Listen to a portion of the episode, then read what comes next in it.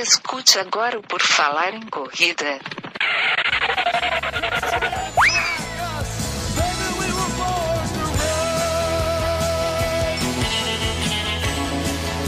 Are you ready to run?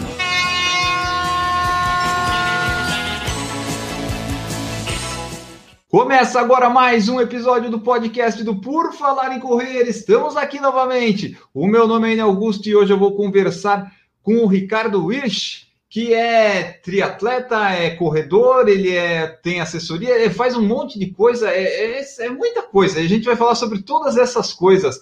Seja bem-vindo, Ricardo, tudo bom? Tudo bom, Enio? Pô, se eu soubesse, cara, eu não lembrava. Eu não lembrava mesmo. Desculpa, eu colocava como Ricardo Augusto, que eu também sou Augusto. Dava pra fazer uma dupla. Ah, mas é que ninguém te conhece como Ricardo Augusto. Ah, mas não tem problema. Ia, ia ficar legal, ia dar match ali embaixo. ia ficar legal, mas obrigado aí pelo convite, cara. Obrigado por, pelo espaço para a gente poder falar de, de corrida, falar do, do que a gente tanto gosta. Exatamente. Ricardo é mais um daqueles convidados que eu tenho na minha listinha que o pessoal sugere também. Ah, por que, que você não entrevista tal? Por que, que você não entrevista tal? Alguns eu não entrevisto porque não respondem, alguns que não têm tempo, alguns que não puderam participar, mas o Ricardo pôde e ele está aqui hoje e hoje a gente vai conversar aqui. Então, Ricardo, vamos aqui do comecinho. Faz para nós uma breve apresentação. Para quem está começando agora assim, quem que é o Ricardo Wirth? Um comunicador, formado em educação física, treinador, corredor, às vezes triatleta, porque eu odeio nadar. e também apresento o um podcast, um outro podcast que chama Três Lados da Corrida, ao lado do Rodrigo Ruenes, que já esteve com você, e com o Danilo Balu. Ah, é verdade. É, o Balu também eu já entrevistei, então, ó, do, do, é. do, podcast só faltava você aqui. Ele já é faz isso. um tempinho que eu entrevistei, mas faltava, faltava você. E essa pequena apresentação que a pessoa faz é bom porque eu anoto aqui, aí quando eu vou fazer o post, sabe, lá do podcast, da edição, eu coloco assim, conversei com o Ricardo Rich, ele é tal, tal, tal, tal, tal. Aí eu já, já me resolve a vida. É isso. Então vamos lá, temos bastante coisa para falar, mas vamos da, da, onde eu gosto de começar. No esporte, quando é que tu começou? Tu sempre praticou esporte? Como é que é a tua relação com o esporte, com a corrida? Desde que eu me conheço, antes de conhecer por gente, eu já, já, já praticava esporte. Meus pais, é, meu pai foi nadador e praticava várias outras modalidades. Eu comecei a ver isso desde pequenininho, acompanhar. Sou sócio de um clube aqui em São Paulo, do Clube Paineiras do Morumbi e lá tinha uma, uma, uma competição que chamava Olimpíada dos Coroas e Olimpíada dos Jovens. E meu pai era daquele que, assim, ele ia da peteca até natação, futebol, basquete, vôlei, sinuca, tênis de mesa, tudo o que acontecia, ele estava participando ali. E eu cresci vendo aquilo ali, daí com 5, 6 anos de idade, eu já, meu pai já me colocou na natação, eu tentei aprender a nadar, não deu muito certo, mas daí eu descobri, descobri que correr era um pouquinho mais fácil. E daí comecei a correr e fazer outros esportes. Daí futebol, veio uma série de coisas. Treinei um pouquinho de, de, de atletismo lá no, no clube, quando eu tinha uns 10 anos de idade.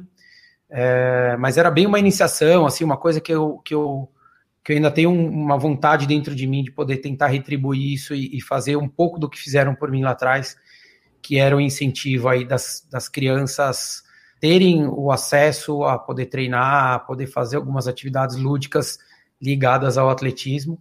E daí depois foi, foi aquela coisa de moleque, né? Jogar bola. É, daí, uma, uma determinada época da minha vida, eu fui jogar squash, porque era uma coisa que tinha quadra no prédio que eu morava tal. E daí, mais com 16 para 17 anos, eu voltei para começar a correr, treinar um pouquinho melhor. E daí, desde então, não, não parei.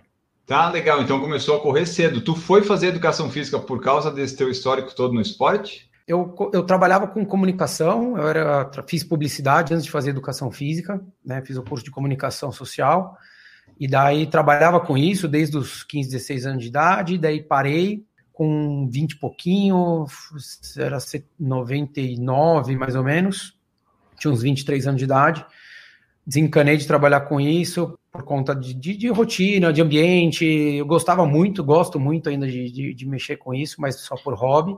E daí a minha irmã trabalhava com isso, ela já trabalhava em outras assessorias e ela falou para mim, porra, se você quiser é, fazer uma educação física, a gente abre uma assessoria junto. E daí eu decidi, falei, então tá bom. Daí terminei o curso, que faltavam seis meses para terminar o curso de comunicação, terminei entrei em educação física e daí a gente já em outubro mesmo de 2000 fez agora, né, em outubro desse ano, fez, fez 20 anos de, de assessoria. Ah, então tu logo se formou, tu já tinha a assessoria meio engatilhada ali para criar, foi isso? Exatamente, exatamente. Me formei no, em comunicação no final de 2000, mas um pouco antes eu já a gente já estava começando com esse projeto e daí eu já comecei a trabalhar na assessoria e cursando a faculdade. Ah, tá, tá. Agora entendi. Tu acabou comunicação e abriu assessoria, mas não, tu ainda não estava formado, tu, tu tava ali. Ainda não. Tu tava na assessoria. Tá, entendi, entendi. Exato, e era uma época ainda que você ainda podia, né? Você podia atuar sem ter o CREF. E daí depois aquilo veio, e daí, óbvio, que daí eu ficava muito mais na parte de bastidor ao longo dos primeiros anos até eu conseguir me formar para daí depois poder atuar. Então, assim, pô, criou lá em 2000. 2000 tinha, assim, é, um mercado para criar uma assessoria esportiva, porque, tipo, 2000 ainda não estava tão grande, né? Não. Tipo, você é meio um tiro no escuro, tu dizer assim, ah, vou fazer uma assessoria esportiva. Hoje é legal, tu diz, ah, eu tenho 20 anos. Pô, é bacana, mas na época, quando criou, deu será? É, então, eu não sei se é mais loucura ter aberto aquela época ou se alguém abrir assessoria hoje. Porque ah, naquela época era um mercado super pequeno, assim, restrito, não você falava que você corria, as pessoas perguntavam por quê, de quem e para onde, né? Não, não, existia se chegar numa rodinha e falar, poxa, corri, vou fazer uma prova esse fim de semana, tal. Não tinha nada disso. Era um papo bem diferente, assim. As pessoas não entendiam direito, não, não, não tinha aquela mesma aceitação. Tanto quando a gente abriu, deu pouco mais de seis meses, a gente ajudou a, a abrir a, a ATC, que é a Associação de Treinadores de Corrida, inclusive voltou agora, e abri, a gente abriu junto com mais 10, 11 assessorias né, em São Paulo, era isso que tinha. É, era Marcos Paulo, Mário Sérgio, Ricardo Arapi, Tri Lopes, Butenas, Miguel Sarquis, enfim. E hoje a gente tem mais de 300, né? Então, eu não sei o que, que qual seria a maior loucura. Se era ter aberto aquela época com 22, 23 anos de idade, eu decidi abrir, ou agora, né? Então, mas assim, era um mercado muito, muito restrito mas era restrito de número de pessoas, a oferta de, de assessorias era menor e a demanda também. Então, meio que se equilibrava, porque hoje tem muito mais gente correndo, mas também tem muito mais assessoria. Então a coisa eu acho que fica meio um pouco mais equilibrada ainda. O 300 que você falou é só em São Paulo, né? Ah, não, isso é São Paulo. Quando a gente abriu também eram 10, 11 em São Paulo. E daí agora que agora que, que aumentou, porque Brasil esquece, é o número Astro... Esquece no sentido bom, né? Que é legal, que é bastante gente propagando aí a, a corrida, o treinamento, a importância de ter um treinador e tudo mais. Tá, já que a gente já começou falando da assessoria, é, me fala é, qual que é o, o, nome dela, qual que é a assessoria para o pessoal que está ouvindo? Personal Life. Personal Life. Os Isso. treinos dela é presencial, online? Hoje em dia tem, tem, tudo online também, né? É, a gente, a gente começou já com, desde aquela época a gente já começou com online, é, era diferente, porque na realidade era tudo via e-mail e um pouquinho depois começou MSN e tal, por conta de que a gente, a gente tinha alguns alunos que trabalhavam numa empresa que já tinham vários, várias sedes ao longo do Brasil, espalhados pelo Brasil. Um falava com o outro, convencia, e outro, ah, um já corria, daí o cara trazia e falava, pô, mas que história é essa tal. Então, desde que a gente começou dia, o nosso D1, assim, já, já foi atendendo algumas pessoas em São Paulo e algumas fora do, de São Paulo. É, então, nosso online já, já existe há bastante tempo. É, a gente tem o presencial também. A gente reduz, a gente tem um, um, formato bem reduzido de presencial, porque de fato a gente não, não acha que vale a pena ter aquela coisa, oh, eu estou em todos os parques, todo dia de manhã e à noite e tal, só para a gente falar que está lá, porque isso tudo tem um custo, tem custo de professor, tem custo de material, de carro, enfim, uma série de coisas que aí a gente prefere ter uma coisa um pouco mais enxuta e tentar concentrar mais o pessoal nesses treinos, né? Tu falou ali no começo do podcast que é treinador, então tu é treinador também ali da Personal Life. Pessoal, hoje em dia que se inscreve lá na Personal, ele consegue ser treinado pelo Ricardo ou já, já tem muita gente? Não, consegue, consegue, imagina. Não, você tem que, cara, sou totalmente acessível. Você viu, você me mandou mensagem, eu respondi, sei lá, em, em menos de 30 minutos, 40 minutos. Minha esposa não fica muito feliz com isso mas é, eu, eu, não, eu, não, consigo desligar muito, não. Eu, eu sei o quanto é, é, importante a gente dar atenção, não, não, não é só né, você, porque é um canal e, e, seria de fato interessante estar aqui, mas com aluno eu sei o quanto é legal a gente dar atenção, é, é, atender as necessidades e a demanda que existe. Então, quem procura, não tem problema não, a gente é super tranquilo, não tem muito essa, sabe? Ah, ah, vou treinar com um, vou treinar com outro, a gente e acaba muitas vezes a gente acaba trocando entre os professores quem toma conta do aluno. Durante uma boa época tinha aluno que nem sabia quem era o treinador, a gente não contava de propósito que era para ele se obrigar a conversar com todo mundo e o professor também se antenar do que de tudo que estava acontecendo entre todos os alunos. Então era, uma, era um pouco mais louco do que hoje. E o treino hoje em dia como é que é? Vocês fazem via aquele Training Peaks, via treinos, como é que é? A gente, a gente tem um aplicativo nosso, onde a gente passa a planilha, e a gente também usa o Training Peaks para alguns alunos, mas eu confesso que a maioria dos alunos que tem o Training Peaks, eles pedem para a gente passar a nossa planilha convencional, e eles mesmos jogam os treinos no Training Peaks para ter um histórico deles ali e fazer análise. Eu tenho os alunos cadastrados no meu cadastro do Training Peaks, mas eles preferem por ser uma coisa um pouco mais é, dinâmica de troca de informação, né? Assim, o, o Training Peaks é uma ferramenta incrível, mas ela é, ela é muito prática para quem está montando o treino, né? Então, ela dá muita informação boa, mas ela é muito prática porque é, é uma, é, uma, é um banco de dados, para quem não conhece, para quem nunca não, não é familiarizado com a ferramenta, ele é um banco de dados com inteligência artificial. Então, você monta um planejamento, eu jogo ali para o Enio, ele vai pegar todas as informações do Enio e ele faz um fit do que eu planejei com as capacidades e com os ritmos e com os limiares e com as frequências dele. E daí você faz isso para, sei lá, 40 semanas, tá feito 40 semanas de treino do Enio e tá resolvido. Então, para o treinador, isso muitas vezes acaba sendo um pouquinho mais prático do que você ir ali na unha, né? Você fazendo, pô, deixa eu ver, deixa eu pensar de fato se o Enio, ele tá mudou de trabalho essa semana, ah, ele não dormiu bem, ah, ele ficou doente, ah, meu, nasceu filho, ah, não dormiu à noite, teve um casamento, tem um monte de variáveis que você só consegue fazer na unha mesmo, não tem jeito, né? Então, a maioria dos alunos acabam pedindo mesmo para fazer via planilha tradicional. A gente começou de uma forma que eu geralmente não começo, mas tudo bem, não tem problema, porque o pessoal já comentou aqui no YouTube. Eu vou, eu vou emendando as partes da assessoria, depois eu falo da, vambora, da, da como corredor. O José Grossi falou assim: ó, faço somente online com a Personal Life, direto com o Ricardo, a evolução é gigante. A minha pergunta é: como é que é o treinador, Ricardo? Ele é aquele treinador que fica cobrando, é aquele lá que meio que tanto faz o aluno, tu gosta do aluno comprometido? Qual é que é o perfil do treinador, Ricardo? Olha, eu já, eu já fui bem bravo, é, mas não vale a pena. não vale a pena. É, eu falo muito para o pessoal de algum começou a treinar com a gente há alguns anos que eu falo assim: eu tô aqui para resolver o seu problema e não para ser o chato. Então, se você falou que você não treinou, eu vou tentar entender o porquê que você não treinou. É, se você não conseguiu fazer o treino que eu passei, ou se você teve alguma dificuldade, eu não vou brigar com você, eu vou tentar entender tudo isso, porque isso vai me dar muita informação para eu poder te orientar de uma melhor maneira, para eu poder ser mais assertivo na semana seguinte. Se eu tivesse atletas profissionais que estão buscando resultado, daí com esse cara o tratamento é diferente. Porque esse cara você não pode permitir que ele, ah, não, eu tô cansado, ah, não, hoje eu não tô afim, ah, eu, eu tô meio enjoado. Esse cara não tem margem para isso. Mas o amador, que somos nós, né, a maioria das pessoas de nós que treinamos, pô, a gente tem essa, essa é, né, a, nossa rotina não é sempre igual toda semana. Pô, tem uma semana que você vai trabalhar, tem uma semana que você trabalha à distância, agora no home office, tem semana que você vai ter que trabalhar até mais tarde, que você não vai comer direito, que você não dormiu bem, que pô, tem milhões de variáveis. Então eu, eu sou hoje um cara 200% mais flexível do que eu era, mas eu sei aonde o legal de, o que eu acho bacana do, do, do meu lado de treinador é saber, é eu ter a vivência, eu saber aonde o calo aperta. Então, o, aluno fala assim: ah, pô, mas eu estava cansado. Eu falei: eu sei que era para estar tá cansado, você ia estar tá enjoado, você ia estar tá sentindo isso, isso, isso, isso, isso, isso. Daí ele fala: pô, beleza, ele sabe do que ele está falando, porque não é só eu pegar um livro de teorias, porque tem um monte de livros de treinamento por aí, e eu querer aplicar. Além de eu aplicar, eu aplico em mim e eu sei o que a gente passa. Então, é, é mais ou menos isso que acaba acontecendo. E, e, tu tens treina, tu tipo, tu te treina ou tu tem algum treinador, alguém que te faz planilha? Da, a parte de corrida eu mesmo faço. Eu sempre tento fazer um desenho mais ou menos da ideia do que eu quero seguir.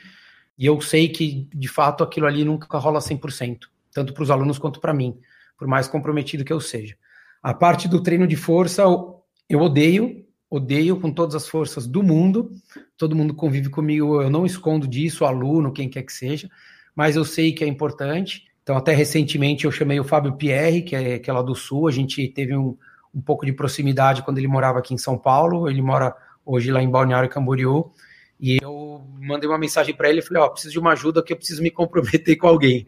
Porque se eu depender só de mim, ou eu não vou fazer, ou eu vou fazer o que eu tô afim, e eu sei que não vai ser o suficiente. E daí agora eu tô seguindo as orientações dele lá, e eu sou chato, porque, cara, se, antes das seis da manhã ele já recebe mensagem lá, ó, feito, tá aí e vambora. Ah, então fortalecimento tu até faz, mas é ou tu não faz, tipo, tu, ou tu faz e não gosta ou não faz, que eu não gosto e não tô fazendo por enquanto. Não, então, eu não fazia, eu ah, não tá. fazia, tá. mas hoje eu, hoje eu faço e daí o Fábio, o Fábio PR, ah. ele, ele, me ajuda nisso, daí ele passa, porque daí ele fala, ó, oh, você tem que fazer isso, cara, eu olho, leio, executo e, e encaro como obrigação mesmo, é, a partir do momento que se eu não for levar a sério, eu vou avisar para ele nem perder mais um minuto, do tempo dele, mas a, a ideia é que eu não, não pare tão cedo, não.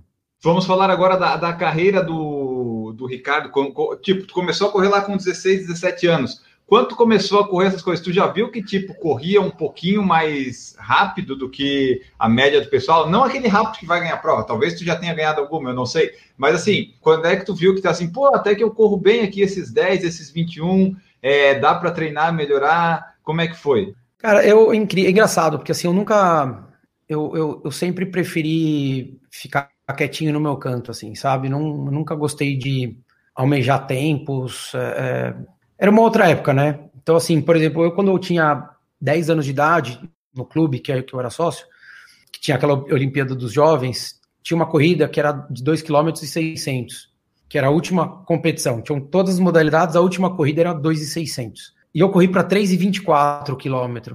E eu não fazia a menor ideia do que era aquilo. Né? Teve, uhum. teve ano que eu fui, fiquei segundo, teve ano que eu ganhei, e eu, eu não fazia a menor ideia. E para mim aquilo ali, o correr rápido, era como brincar de pega-pega, era como, sei lá, corre lá, corre o lateral direito que vai correr atrás da bola, é o volante que vai correr, enfim. Para mim não tinha muito isso, ah, eu corro mais rápido que os outros, era eu vou, eu vou correr. E quando eu comecei a treinar, eu sempre ficava um pouco mais é, com a turma. Eu nunca queria ir lá com a galera da frente. Eu sempre ficava meio. Eu chegava mais quieto, eu treinei durante seis anos com o Marcos Paulo. Comecei a treinar praticamente em 94. Então eu chegava lá e ficava lá atrás. E eu comecei a querer ir para frente, porque o pessoal que treinava comigo, que era mais velho, falava: Meu, vai, vai treinar com a galera, desencana de ficar com a gente, você tenta ir lá e não sei o que lá. E daí aos poucos eu fui tentando ir, mas muito numa ignorância, assim, numa falta de, de informação. Era outra época, né? Não tinha internet, não tinha nada. Daí eu fui perceber de fato assim que eu fazia alguma coisa legal quando eu voltei da minha primeira maratona, não foi nem quando eu completei. Porque eu, eu fiz minha primeira maratona e quando eu voltei, todo mundo da época que eu treinava lá do Marcos Paulo ficou meio assustado, que falou, pô, o cara faz a primeira maratona, vai bem pra caramba e não sei o que lá tal.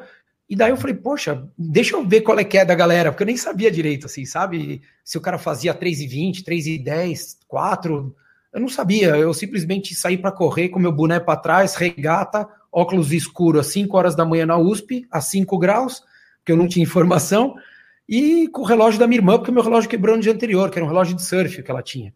Então, era, era mais ou menos assim que eu vivia. E daí, quando eu voltei da maratona, que eu fiz, minha primeira maratona eu fiz para 2,56. Daí, eu não Foi fazia a menor ideia do que era. 98.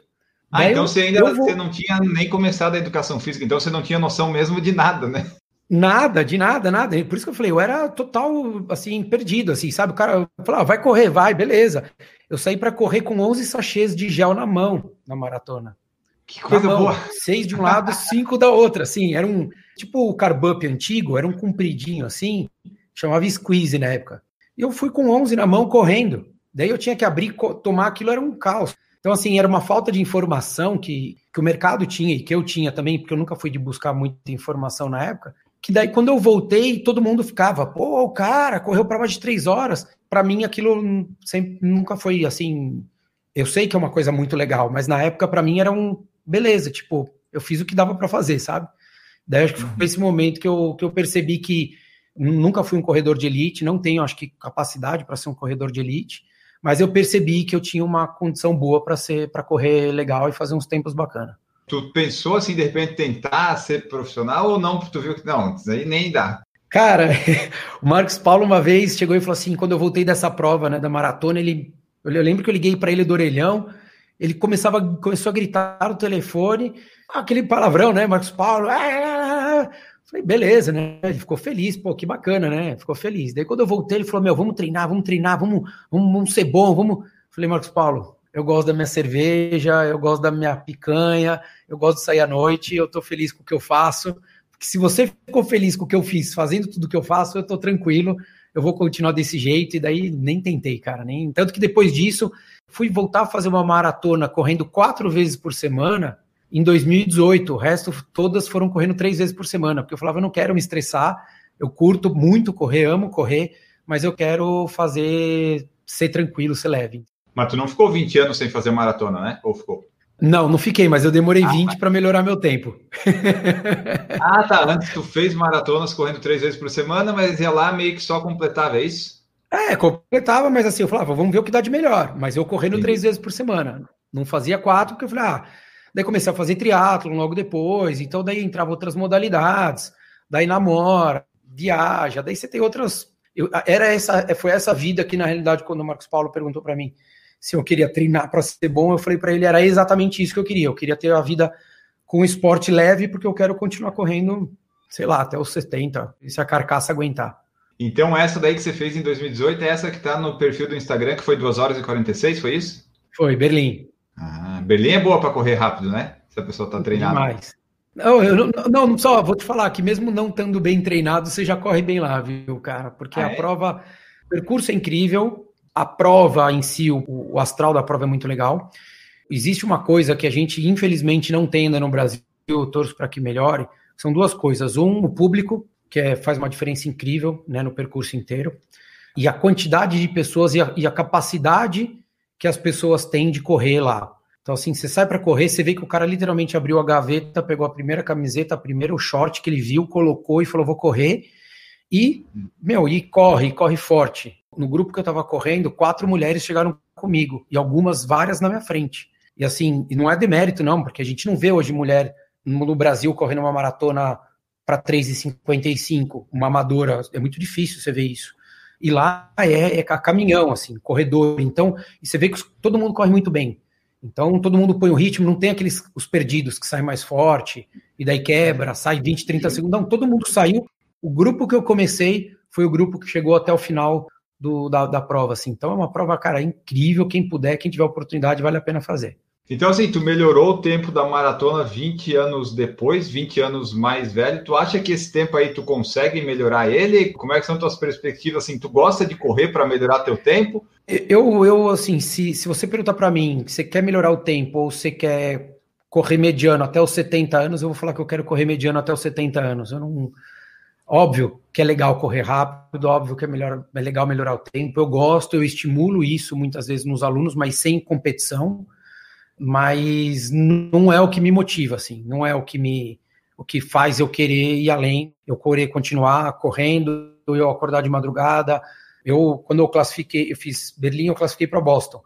E daí Boston eu coloquei na minha cabeça, falei, eu vou para quebrar tudo. Eu vou, eu vou treinar, cara, eu vou chegar lá, eu eu vou vou fazer bonito. E cara, que arrumei uma fratura por estresse, é, que só foi diagnosticada depois, fiquei 35 dias sem correr antes da prova sem nada, sem correr, nem para atravessar a rua, e fui fazer a prova. E, e foi uma baita prova legal, assim, sofri como nunca, mas daí de fato mostrou assim de novo para mim, né? Pô, será que vale a pena eu querer chegar tão bem, eu, eu melhorar um, dois, três, quatro, cinco minutos, ou eu não fazer? Então eu prefiro muitas vezes não, não querer chegar 100%, mas eu chegar apto a poder correr e fazer bem e administrar o meu sofrimento na prova, porque Boston eu não administrei nada, eu só sobrevivi. Então o teu negócio é, chegar, é tipo correr bem o, o bem que dá para correr, mas não tipo treinar para chegar lá tipo 100, 10, 200%, que daí tu acha que já não tá valendo a pena, né? É, e, e putz, eu corro risco, eu tenho, eu tenho um histórico de me machucar bastante, assim, sabe? É, e não é por excesso de treino. É, tem, tem gente que não machuca por nada, tem gente que machuca facilmente. É, o trabalho de fortalecimento é um dos motivos de eu, de eu ter começado agora também, para ver se, se de fato isso pode me ajudar um pouquinho. Acredito que vai. É, mas também, mesmo eu fazendo esse trabalho de fortalecimento, eu não vou exagerar tanto. Vou, vou chegar lá e vou, vou deixar quando eu for fazer uma outra prova, daí eu vejo o que, que vai acontecer lá na hora, entendeu? Deixa para sofrer no dia. Tu gosta mais das curtas ou das longas para correr? Putz, eu, então, eu falo que eu sou corredor estranho. eu gosto do tiro de 400 e gosto de fazer longão, assim. Prova a mesma é. coisa, eu gosto daqueles 5 km que você fica com aquela dor aqui no meio do peito de angústia, com gosto de sangue na boca, com eu vou desmaiar, é, eu gosto disso. É, e gosto da, da, da, maratona, daquela coisa do longo, de você, putz, entrar ali, colocar um ritmão, pá, pá, pá, pá, pá, sem o conforto, mas Putz, adoro, adoro, assim. Por isso que, de fato, eu sempre falei, eu, eu gosto muito de correr. É, então, você falou para mim que agora eu tô treinando, eu tô correndo e caminhando, porque eu tô saindo de uma lesão. Eu tô feliz, eu mesmo correndo e caminhando, eu tô feliz lá, fazendo meus treininhos e tal. Eu já tô satisfeito por enquanto. Quando é que apareceu o triatlo na, na tua vida aí? Tá, tu corria, fez lá as maratonas, quando é que foi que apareceu o triatlo? Porque tu começou a nadar na infância, lá você falou, né? Mas pelo jeito não aprendeu muito, é. também não, não gostou. Mas aí como é, tu decidiu tipo, é tipo desafio ou tu gosta de triatlo? Como é que foi a tua inserção nesses três aí, nos três esportes? Meu, meu irmão, ele, ele foi o, teoricamente o precursor da família com relação ao, ao, ao fazer parte de uma assessoria é, e treinar, né? E ele, ele, ele já ele começou a treinar antes que eu. A primeira vez, as primeiras vezes que eu fui ameaçar correr quando eu era mais velho, que eu voltei lá em 94, por aí, foi correndo com ele, e, e daí ele começou a fazer umas provas de biatlon tal, do atlon, e eu ia, putz, via, achava aquilo legal, achava bacana, né, aquilo era, me fascinava um pouquinho, e daí minha irmã entrou para fazer esportes na USP e ela começou a fazer triatlon, e daí foi quando eu comecei a treinar no Marcos Paulo, então veio meio que tudo assim, as coisas todas aparecendo, e eu, putz, já via ali aquela coisa de Iron Man desde finalzinho da década de 80, 90.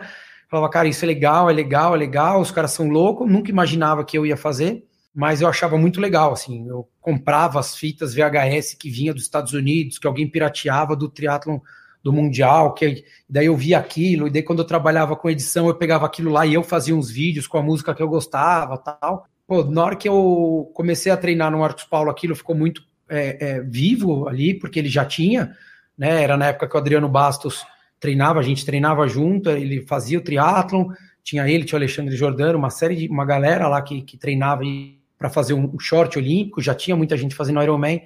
E daí quando eu fiz minha primeira maratona, eu voltei, eu falei: "Ah, cara, eu acho que eu vou, eu vou começar essa parada aí". Daí, putz, apareceu uma oportunidade de comprar bike, daí eu comecei a, a me empolgar, daí eu falei: "Pô, mas eu preciso nadar, né? daí, daí veio a parte chata. Mas assim, o, o triatlo de fato eu acho uma coisa incrível, eu acho muito legal, muito, muito, muito legal mesmo. Mas é, é, é uma coisa que exige uma logística, uma dinâmica semanal bem complicada, né? Complexa, assim, para você, dependendo da fase que você está vivendo, é um pouco mais difícil você conseguir organizar todas as sessões de treino que você precise fazer, mesmo você treinando pouco cada modalidade. Então, daí são fases, assim, eu, eu fico corrida sempre, e daí às vezes vem o triatlon, daí sai o triatlon, vem o triatlon, sai o triatlon. Tipo, eu nado quando eu vou fazer prova. Eu fico. Eu fiz o meio Ironman de São Paulo ano passado, desde então eu nunca mais nadei nem 25 metros. Isso foi, a gente tá falando de novembro do ano passado. Faz um ano que eu não caio na piscina e não nado 25 metros. E antes disso, fazia quatro anos que eu não fazia nada, que foi desde o meio Ironman de 2015. Então, eu, a natação não me pega muito, não. Mas pedalar, assim, por exemplo, tu pedala assim no dia a dia, às vezes, para fazer um complemento de treino? Não, pra... não, pedalo, pedalo. Não, não, não faço como complemento, eu pedalo porque eu gosto mesmo. Agora, com a, com a pandemia e eu tava com a lesão, eu parei, mas normalmente eu pedalo. Mesmo assim, eu não treinando para fazer triatlon, nem prova de ciclismo, nada, eu treino. Como eu também dou personal, tenho algumas, alguns alunos que fazem aula de bike, então daí também pedalo junto com eles tal mas é, é, o triatlon fica um pouquinho guardadinho, assim, a, a, parte da natação, né? O pedal pretendo levar também para o resto da vida, até porque é um esporte que normalmente machuca bem menos. Né? Da bicicleta só machuca se tu cair dela, geralmente, né? É, exatamente.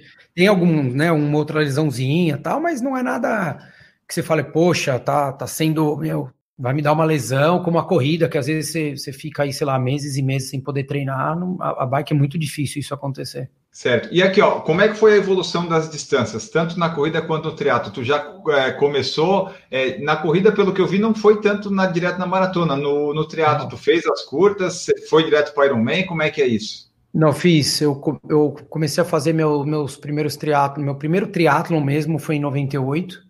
Eu ia estrear um pouquinho antes, mas daí a prova que fui fazer, o mar ficou ruim, daí virou um duatlon. Eu agradeci, porque eu não queria nadar. Treinei, daí fiz vários shorts em 98, 99. Fiz o meio Ironman, um meio. Fiz Olímpico também, fiz o meio Ironman em Pirassununga, que foi o primeiro ano que teve, que foi em 99, no, lá na Academia da Força Aérea. E daí 2000 eu fiz o Ironman. Então, mas assim, foi uma coisa, teoricamente foi curto esse prazo de dois anos, é, e eu não recomendo, não recomendo para quem me per pergunta, é, assim como para maratona também, acho que vale a pena esperar um pouquinho mais. Eu, eu já sempre fiz atividade física, eu comecei a treinar sério em 94 e fui fazer minha primeira maratona em 98, e participando de várias provas tal. Passei por todas as modalidades, mas no triatlon ainda eu, eu se, se pudesse voltar no tempo, eu esperaria mais é, na realidade, eu fiz o Ironman, não fiz 2000, eu fiz 2001. Então, comecei em 98, foram três anos para eu poder fazer primeiro, o meu primeiro Ironman. E no triatlo, tu gosta da, das curtas, é que nem na corrida, tu gosta de fazer os curtos os longos, tu gosta do Ironman, porque ah, o Ironman é um negócio que tem que treinar, tipo, mesmo que tu não queira faz, que tu não queira fazer ele bem, mas assim, se tu vai para completar, tu tem que treinar bastante igual, né? Porque são três modalidades. Assim, se você falar assim para mim, Ricardo, que prova de, de triatlon que você gostaria de fazer sempre, é, ou estar treinado para fazer sempre, eu ia falar que era o Ironman, assim, disparado, e depois o meio Iron. Eu gosto de todas, adoro o short, adoro a pancadaria do short, de você entrar na água com o coração na boca e só tirar o coração na hora que você acabou de correr. Mas o, o porque o, o Iron Man, na realidade, ele mexe muito até com a cabeça das pessoas por conta disso, né? Porque, cara, é tão difícil você conciliar tudo, sua vida pessoal, vida profissional, todas as São sessões de treino. Dia, pelo menos, né? É, assim, é, é, que eu, eu sou, eu sou, eu sou do. Eu sou de uma, de uma linha de, de, de treinador que eu acho que assim, você pode, você pode fazer com bem menos e fazer bem, né? É, eu não gosto da metodologia russa de treino que é colocar seis treinos de pedal, seis de corrida e quatro de, de natação. Eu não gosto disso. É, a não ser que você queira fazer só isso, é profissão herdeiro, você tem a vida que, você quer montar a tua vida inteira para isso. Daí, beleza, sem problema nenhum. Mas para a maioria das pessoas não é isso, né? Para a maioria das pessoas a gente tem que pensar que tudo tem tem esposa, tem marido, tem filho, tem trabalho, tem viagens, tem casamentos, tem jantares, tem uma série de coisas. E daí você ainda tem que colocar mais o treino de três modalidades esportivas. Então, por exemplo, eu quando, fazer, quando, quando eu faço o Ironman, eu pedalo três vezes, corro três vezes e nado duas. Então a gente está falando de oito treinos em sete dias. Então você fala, não é nada insano. Mas assim, ao longo dos anos, você vai ganhando uma bagagem para que você não precise querer fazer tantos, tantas sessões de treino para você fazer. Tem gente que já prefere fazer o contrário, prefere fazer seis dias de bike, seis dias de corrida, cinco de natação. Daí a gente já está falando aí de 17 treinos semanais. É o dobro do que eu faço. Daí você fala, pô, 17 para 7, algum dia você vai fazer 3, né? Então, sei lá, eu, eu, acho que assim, o Iron Man é muito legal porque ele envolve tudo isso, né? Todo mundo que está em volta também acaba meio que vivendo aquele astral ali. Marido, esposa, é, porque de fato você não vai estar. Tá, o, o, o, pilar da vida, né? São três pilares que eu costumo dizer, né? Que é o, é o pessoal, o profissional e, e, o, e, o, e o hobby. Para algum tá mais dedicado, o outro você vai perder algum outro. Você não consegue manter os três sempre 100%. Para um tá 100%, algum outro perde. Tem que sair de alguém para ir para o outro. E daí quando sai, você tem que ver, pô, eu não vou performar no meu trabalho, eu não vou dar tanta atenção para os meus clientes, eu não vou conseguir estar tá tão acessível para os meus clientes, ou eu não vou dar atenção para minha esposa, para os meus filhos. O que, que você prefere? E daí é uma balança, volta aquele papo que eu falei ali atrás. Pra, na minha balança, família, filho e trabalho vem antes do, do, do, da minha performance. Você fala, pô, mas você pode tirar meia hora. Quanto numa meia hora vai custar os momentos que eu vou perder com a minha esposa, com os meus filhos, de brincar com eles e tudo mais? Então, é, é, é essa balança eu acho que tem que ser sempre muito bem analisada. Tem gente que tá tudo certo, né?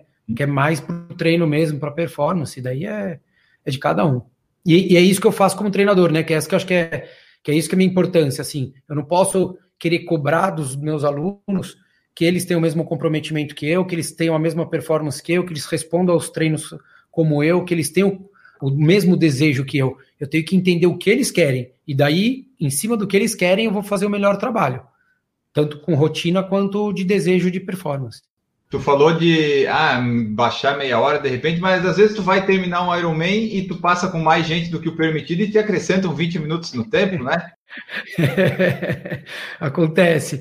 Mas é isso aí, cara, eu já sabia que ia acontecer. Eu sou amigo pessoal do, do, do Galvão. E daí, na, naquele ano, 2013, foi o ano que proibiram você cruzar com mais alguém até 2012 você podia cruzar. Só que daí a galera vinha e vinha de fato com a galera, né? Vinha, tinha gente que vinha com 15 pessoas junto para cruzar a linha de chegada.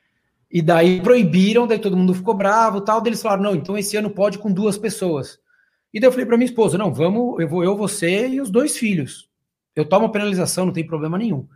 Daí antes dela entrar, ela perguntou pro staff, ela falou: "Olha, um filho é de colo, ele vai no meu colo. Tudo bem entrar com ele e com meu outro filho, o staff falou: beleza, tá liberado. Uhum. E eu uhum. peguei, entrei e a gente foi. Mas assim, eu nem queria a vaga do Ironman, é, do, do Mundial, tanto que meu voo era no dia seguinte, 9 horas da manhã, não tinha rolagem de vaga, não queria aquilo lá.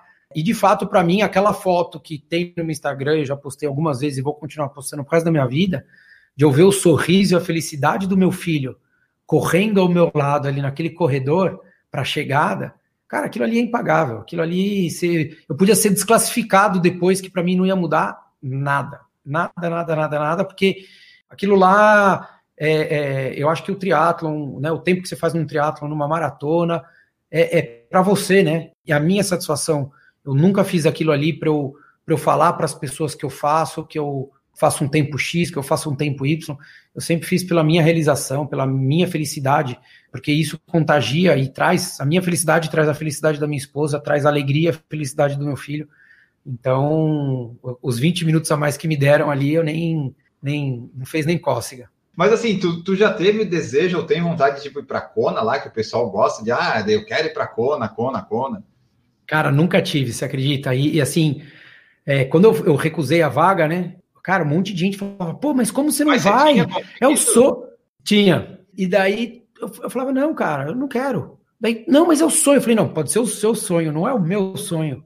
Cara, eu, eu falo para mim, se puder, eu vou fazer Ironman sempre de Floripa. Uma hora de voo, bicicleta que eu só esvazio o pneu, nem desmonto a bicicleta. Vai minha família inteira, minha, minha esposa, meus filhos, meu pai, minha mãe, meus irmãos, vai um monte de amigo. Cara, para mim aquilo ali é uma prova que é muito bem organizada. As pessoas, óbvio, é uma energia legal lá do Havaí, é bacana, não estou dizendo que não seja, mas de fato não é uma coisa que me cativa, não é não é o meu objeto de desejo, assim, sabe? Eu falar que eu fiz o, o Iron Man do Havaí não, nunca foi alguma coisa que me. O que me cativou lá atrás, quando eu vi aquelas fitas VHS do, do Mundial, não era o Havaí, era ver o, o que aqueles caras entregavam, o que aqueles caras faziam ali. Era isso que me chamava a atenção. Tá, mas assim, com aquele tempo de 9,24, 9,44 que tá ali no teu perfil, esse na tua faixa etária dá vaga para Kona, em teoria? Naquele, naquele ano dava. Eu era o nono, ficaria em nono. E era no, eram nove vagas. Tu falou que tem bastante tendência à lesão, teve já várias lesões.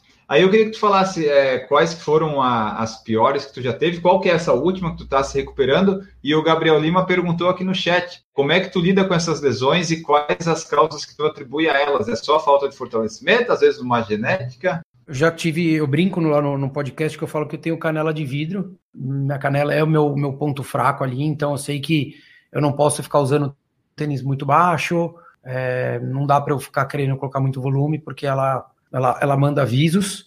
Tive já duas vezes fratura por estresse, uma foi em 2005, quando eu fui treinar para fazer o primeiro ano do desafio do Pateta, no ano que lançou, eu falei, ah, vou fazer, e daí fui treinar e, e acabou, acabei que me machuquei.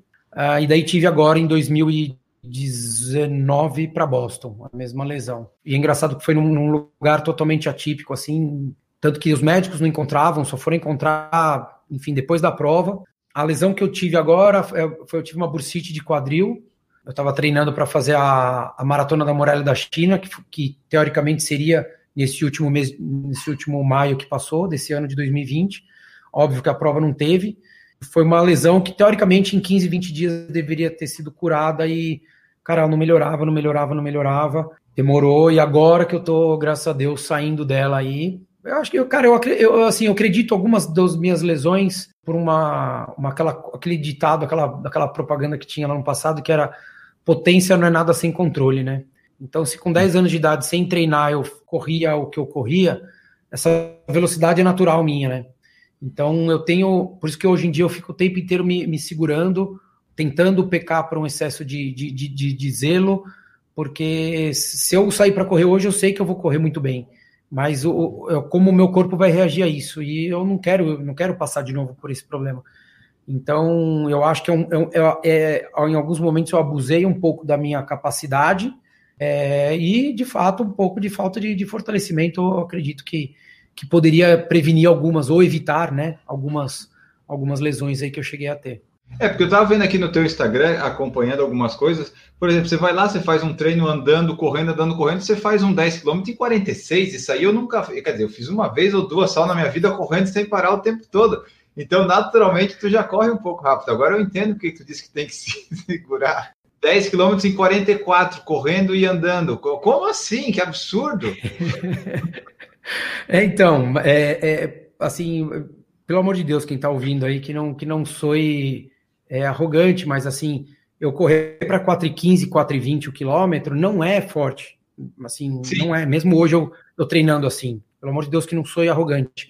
É, eu tenho que ficar controlando. Então, eu colocar o 15 por hora ali, o, o 14 por hora, que é 4,7 mais ou menos, é, na esteira, é, não é um negócio. Eu vou estar correndo ali confortável. Principalmente se a gente falar de até uma hora, 50 minutos, né? Então, se eu falar, se eu vou correr forte hoje, falar, Ricardo, faz 10 km para o melhor ritmo hoje, vai sair para 38. Só que, e depois, o que, que vai acabar acontecendo com o meu corpo? Então, é, isso foi uma das maneiras até que eu comecei a, a, não querer participar tanto de prova. Porque eu falava, cara, eu sei que eu vou chegar lá, eu vou querer fazer bem, e meu corpo vai responder, só que e depois, o que, que vai acontecer? E daí eu não queria parar depois, e daí eu precisava recuperar duas, três semanas. Então, uma maneira de eu, de, eu, de eu lidar com isso foi falar assim, cara, eu faço muito pouca prova. Eu vou fazer uma maratona, sei lá, daqui um ano, eu faço uma prova no meio do caminho. Em 12 meses eu faço uma prova, se fizer. Eu não preciso disso. Eu aprendi a treinar, manter minha rotina, minha dedicação, minha vontade de acordar cedo e tudo mais, sem ter esse comprometimento. É porque, putz, é, é, um tipo, não é que tu, é o teu ritmo esse. Eu já entrevistei com várias pessoas. Geralmente as pessoas que eu entrevisto aqui, elas são mais rápidas que eu, né? E assim, é, é no normal da pessoa, às vezes assim, ah, o ritmo dela, o, o lento dela é quatro e, e tá tudo bem, né? Cada um tem, tem o seu próprio ritmo. Tu acha que o teu aí é porque tu tá desde pequeno com o esporte, talvez um pouco de genética, tu tem adquirido essa capacidade de ter mais fôlego, de repente correr mais rápido, porque às vezes é um pouco de genética e às vezes a pessoa não tem tanta genética, vai saber, mas está desde cedinho praticando, ela consegue ter um desenvolvimento melhor de velocidade capacidade de respirar. É, eu, eu acho que tem um pouco dos dois, assim, é, é que as pessoas normalmente do outro lado, elas sempre acreditam o que você faz bem por, por uma facilidade que você tenha. Então, se, tem, tem gente que olha, que nem uma vez eu lembro, eu estava conversando com, com o Oscar lá do basquete, quando eu estava lá na. trabalhava na rádio, falou, falou, ô mão santa, vem cá. Ele falou, mão santa não, cara, eu treinei como ninguém nesse mundo para fazer o que eu faço. Então não é minha mão que é santa, é a minha dedicação que é santa. E ele, ele não gosta, teoricamente, desse apelido, ele aceitou por um marketing tal, mas porque de fato, assim, é, não adianta você nascer com uma capacidade boa e você não trabalhar isso. É, então, as pessoas acreditam muito, ah, poxa, mas você tem genética. Deu o que eu falo, mas quem é que acorda às quatro horas da manhã para treinar? Quem é que passa, levanta da mesa com fome? Quem é que deixa de comer o doce? Quem é que, que acaba de, de treinar? Quantas vezes, pô, treinando para Ironman, eu chegava aqui em casa e, meu, treino de cinco horas, começava às quatro e meia para chegar cedo em casa, para chegar antes das dez. Chegava e meus filhos falavam, papai, vamos na piscina. E daí eu falava, beleza. Eu ligava para minha esposa antes de chegar. Eu falava, ó, eu já tô indo direto para a piscina. Ia de bermuda de ciclismo e entrava na piscina rasa, ficava fazendo correnteza, correndo com eles depois de 5, 6 horas de treino. Daí você fala, pô, e aí, cadê a genética nisso? Não uhum. tem genética que é isso. Isso daí é força de vontade, é, é dedicação, é disciplina, é, é, é, o querer bastante, né? Então eu acredito muito aos dois, assim. Eu acho que, óbvio, tem gente que nunca vai correr, assim como eu nunca vou correr o que um Bekele, um Kipchoge corre, tem gente que nunca vai correr o que eu corro, né? É Mas eu só corro o que eu corro, não é porque eu nasci assim, é porque eu treino. se eu não treinasse, eu não ia fazer o que eu faço hoje. Então, eu colocaria as duas coisas meio equiparadas, assim. A gente falou das lesões, daí tu falou dos tênis, eu queria ver contigo, é, quais tênis tu gosta de usar, quais tênis tu usa, assim, nas provas, nos treinos, quais são teus preferidos ou que tu mais gostou de usar? Cara, eu uso, eu uso bastante tênis estruturado, eu gosto de rodar com tênis estruturado, não gosto de tênis baixo, para manter nos treinos normais. E daí eu, eu durante eu, durante oito anos eu tive patrocínio da ASICS, então eu, eu já usava Caiano desde 90 e pouco, então acho que eu sou um dos, acho que eu tive o Caiano 3, a gente está no 25. É, e daí, óbvio, depois eu mudei um pouquinho, hoje eu uso muito mais o GT 2000, que é um pouco mais baixo, e o DS Trainer. Evito usar o DS direto, um treino ou outro, quando eu estou muito bem eu uso um treino ou outro, mas em prova eu uso tênis baixo, daí eu uso qualquer tênis, porque daí é um dia só e, e daí eu, o que eu achar melhor. Mas daí, assim, até Berlim, que, que, eu, que eu corri, eu corri com um DS Racer da ASICS, que é bem baixinho, sem Sim. placa de carbono, sem nada. Putz, adoro, adoro. Um tênis bárbaro, assim. Qual que tu usou? Eu tenho o 10 e o 9. Depois eu não consegui ter mais nenhum porque não tem no Brasil. Esse teu era qual? É, então. Eu, eu, eu, tive os dois. Eu, eu, tive o, aquele vermelho com o detalhezinho amarelo fluorescente e tem aquele amarelo fluorescente com os detalhezinhos em verde. Foram os dois ah. últimos que eu tive. E eu, olha que louco, isso foi 2015, se eu não me engano, esse último modelo. E eu corri 2018 com ele, tava na caixa, guardado. Ah, o teu tá guardado? O meu Tirei... eu tenho desde 2014, ele já bateu uns 1.500 quilômetros. Tô usando, eu vou usando. Você é louco, se eu fizer isso daí, minha canela quebra no meio. Mas aí, assim, então, pelo que eu vi, tipo, tu foi patrocinado lá pela AIDS, hoje tu não é mais, mas tu gostou dos tênis e ou tu já experimentou outras marcas para testar? Eu já experimentei, já experimentei sim, já, já usei Nike, já usei New Balance, já usei é, On, que mais? Salcone. Salcone, eu usei muito Salcone, minha primeira maratona foi de Salcone em 98, eu corri com, com um modelo que chamava 3D, é, Big On, putz, um tênis incrível, ele, ele se assemelhava muito ao, ao DS Trainer, da ASICS, mas ah, hoje em dia, assim, eu, eu, eu como eu tô saindo de lesão, eu prefiro voltar para aquele esquema, time que tá ganhando não se mexe, então eu, eu sempre me dei muito bem com o ASICS, então hoje eu tô usando mais o ASICS, é, um treino ou outro eu uso o New Balance, mas é aquele treininho, sei lá, de 30 minutinhos, bem leve, passeio com corre-caminho que eu tô fazendo, daí dá para usar, mas normalmente eu tenho usado bastante o ASICS ainda tua altura e teu peso e é, como é que é a tua nutrição e alimentação. Se tu tem alguma restrição, algum controle, se tu prepara alguma coisa quando tá com prova, como é que é? Tá, eu tenho 1,74 e normalmente eu peso 66, é minha média. Para prova, para maratona, eu chego normalmente com 62. Acabo me privando bastante né, nessa, nessa quando eu vou para alguma prova, por conta de, de Cara, é peso-potência, né? A corrida nada mais é do que uma relação peso-potência. Então, se eu aplico, eu, Ricardo, aplico minha, minha mecânica, minha a força, tudo que eu faço na corrida com 4 quilos a menos, teoricamente tão forte quanto, eu vou estar tá muito mais descansado, eu vou conseguir performar muito melhor do que se eu tiver 4, 5 quilos a mais. Então, eu acabo, de fato, controlando minha alimentação, me privo bastante. É, e no dia a dia também, porque, cara, se, minha vontade é comer um monte de coisa, um monte de tranqueira, de tudo. Mas eu, eu controlo. Eu vivo, vivo à base de, de bastante salada, grelhado, uh, evito ao máximo, bem, fritura raramente, assim, é quando eu tô com os meus filhos, ah, eles pedem uma batata frita, eu dou uma beliscada, mas não, não, não abuso da, da alimentação, não. No teu Instagram tem uma hashtag dizendo Apple Rules. E a Daisy Mayumi comentou aqui: maçã é o segredo. O, o que, que é isso? É, cara, é porque eu, eu, eu já tive muito problema intestinal, assim, em, em, treino e em prova, mas muito mesmo, assim, não é, ah, eu tive que parar para ir duas vezes ao banheiro. Eu já, eu já no, no Ironman 2000 e, 2008, fui mais de 20 vezes ao banheiro, sem exagero, só na corrida. Porque eu, eu entrei naquele, naquela história do, do carboload, né? E, e, daí o que acabou acontecendo é que, cara, eu comia macarrão no almoço, na janta, café da manhã era mais carboidrato, e daí quando eu olhei, a gente tem 5 metros de intestino e você faz 5 metros de bolo fecal. E na hora que você coloca força, movimento peristáltico e tudo mais, a chance de você eventualmente ter um desconforto é maior. E daí eu comecei a ter muito problema, eu comecei a procurar alimentos que, que eu pudesse substituir porque eu comia muito daquelas bisnaguinhas no café da manhã, antes de treinar. E daí eu falei, cara, eu comecei, coloquei, tentei banana, não deu, me dava refluxo, trocava ideia, dava um pouco de azia. Daí quando eu comi uma maçã, funcionou bem, aquilo para mim foi fácil, daí eu analisando, né, falou, poxa, eu consigo ter maçã onde eu for, qualquer país do mundo vai ter maçã, qualquer cidade do Brasil vai ter maçã, pode não ser Fuji, mas é gala, então meio que tanto faz qual tipo de maçã que seja.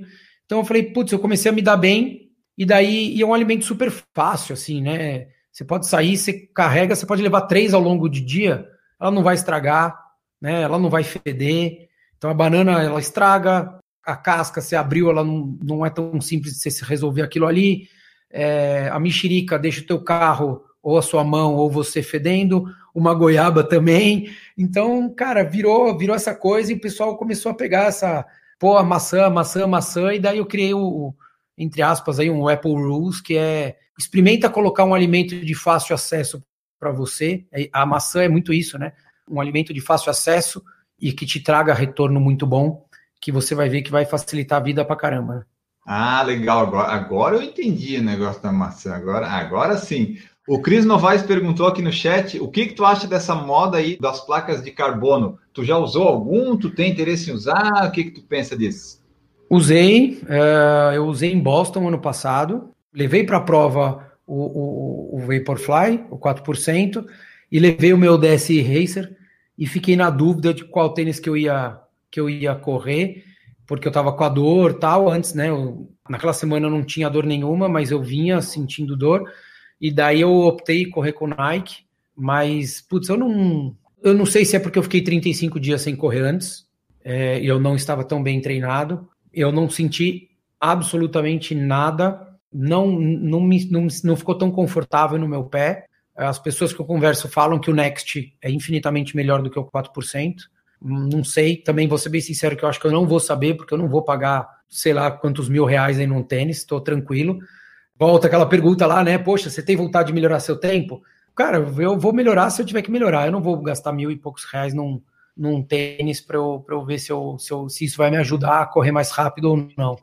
Mas de fato ajuda, assim, a gente conversa com um monte de gente que não seja para ele ser mais rápido, mas o que falam muito é que ele, ele te deixa com a musculatura um pouco mais preservada, tal. Não sei, eu acho que eu acho que daqui a pouquinho vai passar um pouco essa febre e vai continuar existindo, mas eu acho que vai dar uma diminuída nessa febre aí, porque não é para qualquer um, né? Esse tênis, tanto parte parte atlética quanto a parte financeira. É, pode ser que nem aquela coisa que teve primeiro os minimalistas, daí teve os maximalistas, daí agora tem os placas de carbono. Eles vai, vai tendo as modas dele, vai ficando alguns, né? Os modelos, sei lá, os melhores, os que vendem mais, e eles vão sempre pensando em alguma coisa aí. É isso, exato, exato. GPS, tu usa relógio GPS, tu gostas? Uso, uso quando eu treino e peço, e os alunos, acho que 99% dos meus alunos usam, mas eu sou muito chato porque assim, eu uso para eu ter as informações mas aquilo ali não, não é o meu ditador de, de realidade.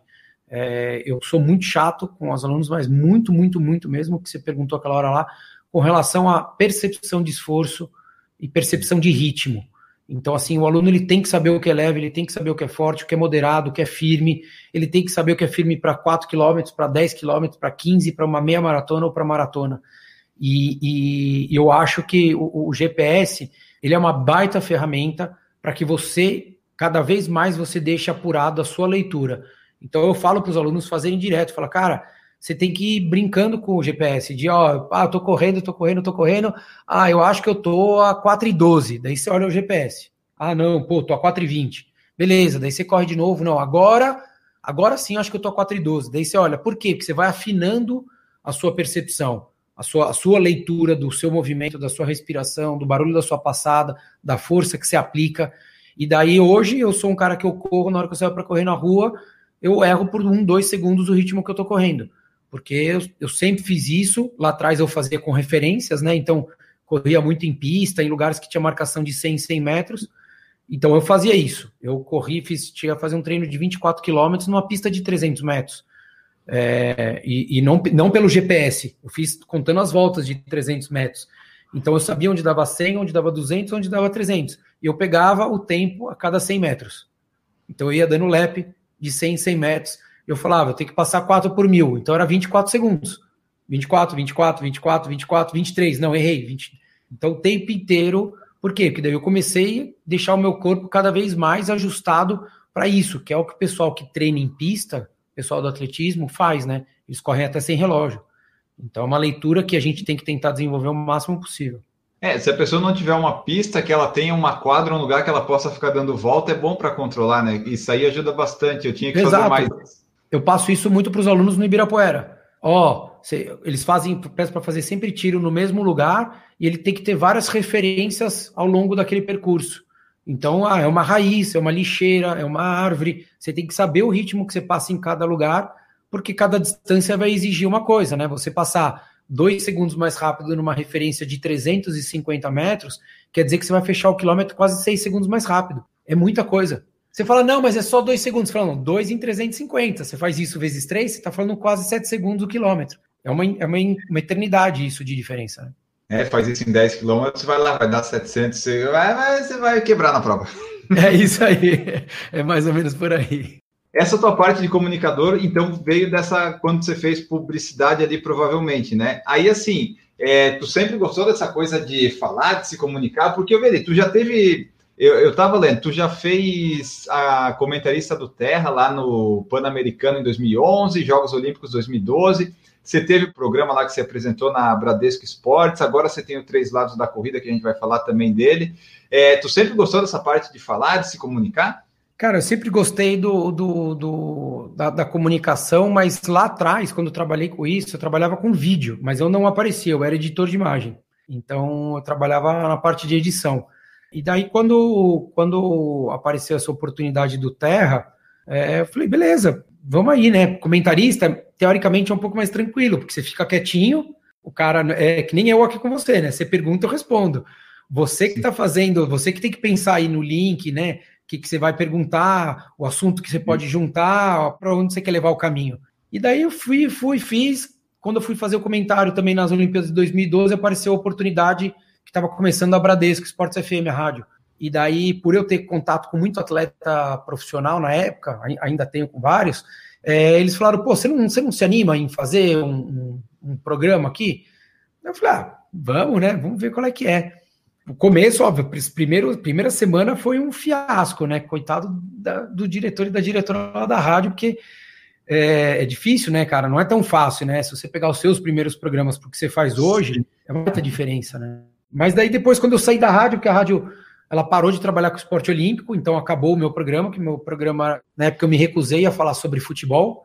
Eu falei, oh, não, eu vou trabalhar com esporte olímpico, eu não vou levar jogadores de futebol, eu vou levar só todos os outros esportes. Levei até esgrima, levei hipismo, tudo.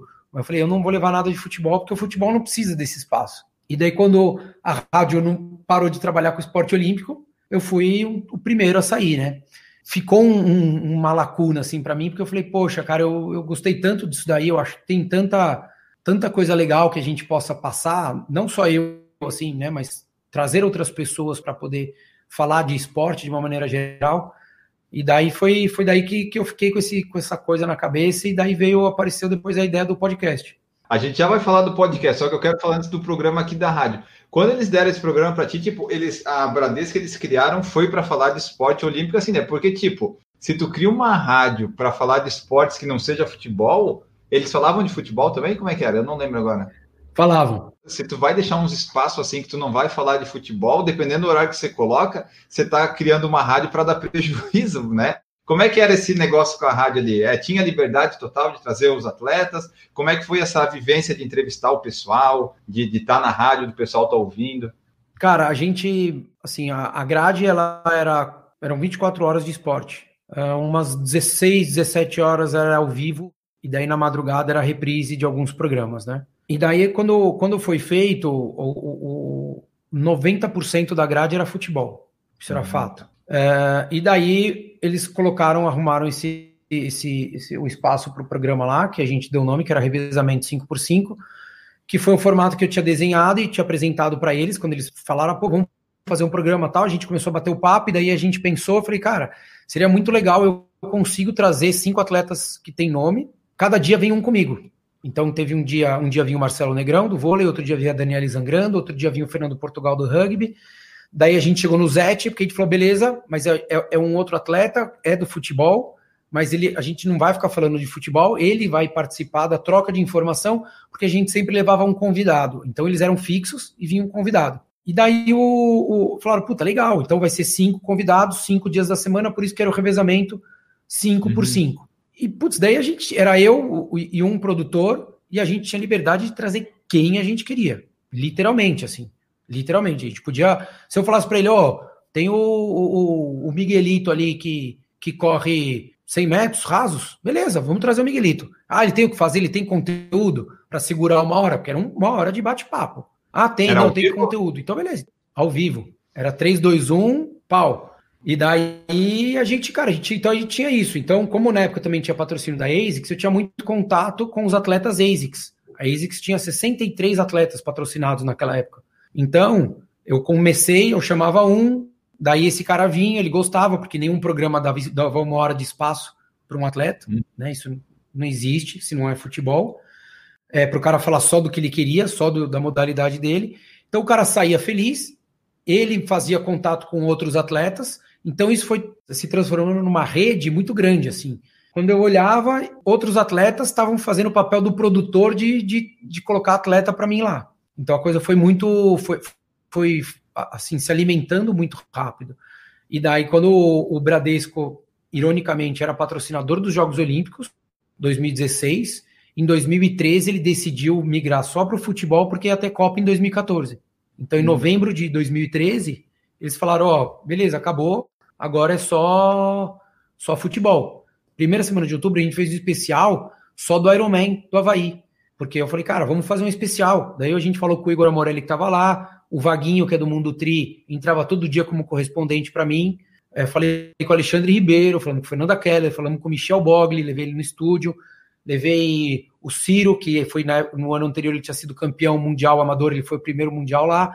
Então, assim, cara, todo dia tinha um cara lá, então eu podia falar do que eu quisesse. Só que a gente falava de todos os esportes, eu não ia ficar falando só de corrida e só de, de triatlon, porque não era, não era esse a, a pegada do programa. Mas sempre que tinha um motivo, teve Mundial em 2013 de atletismo, mesma coisa.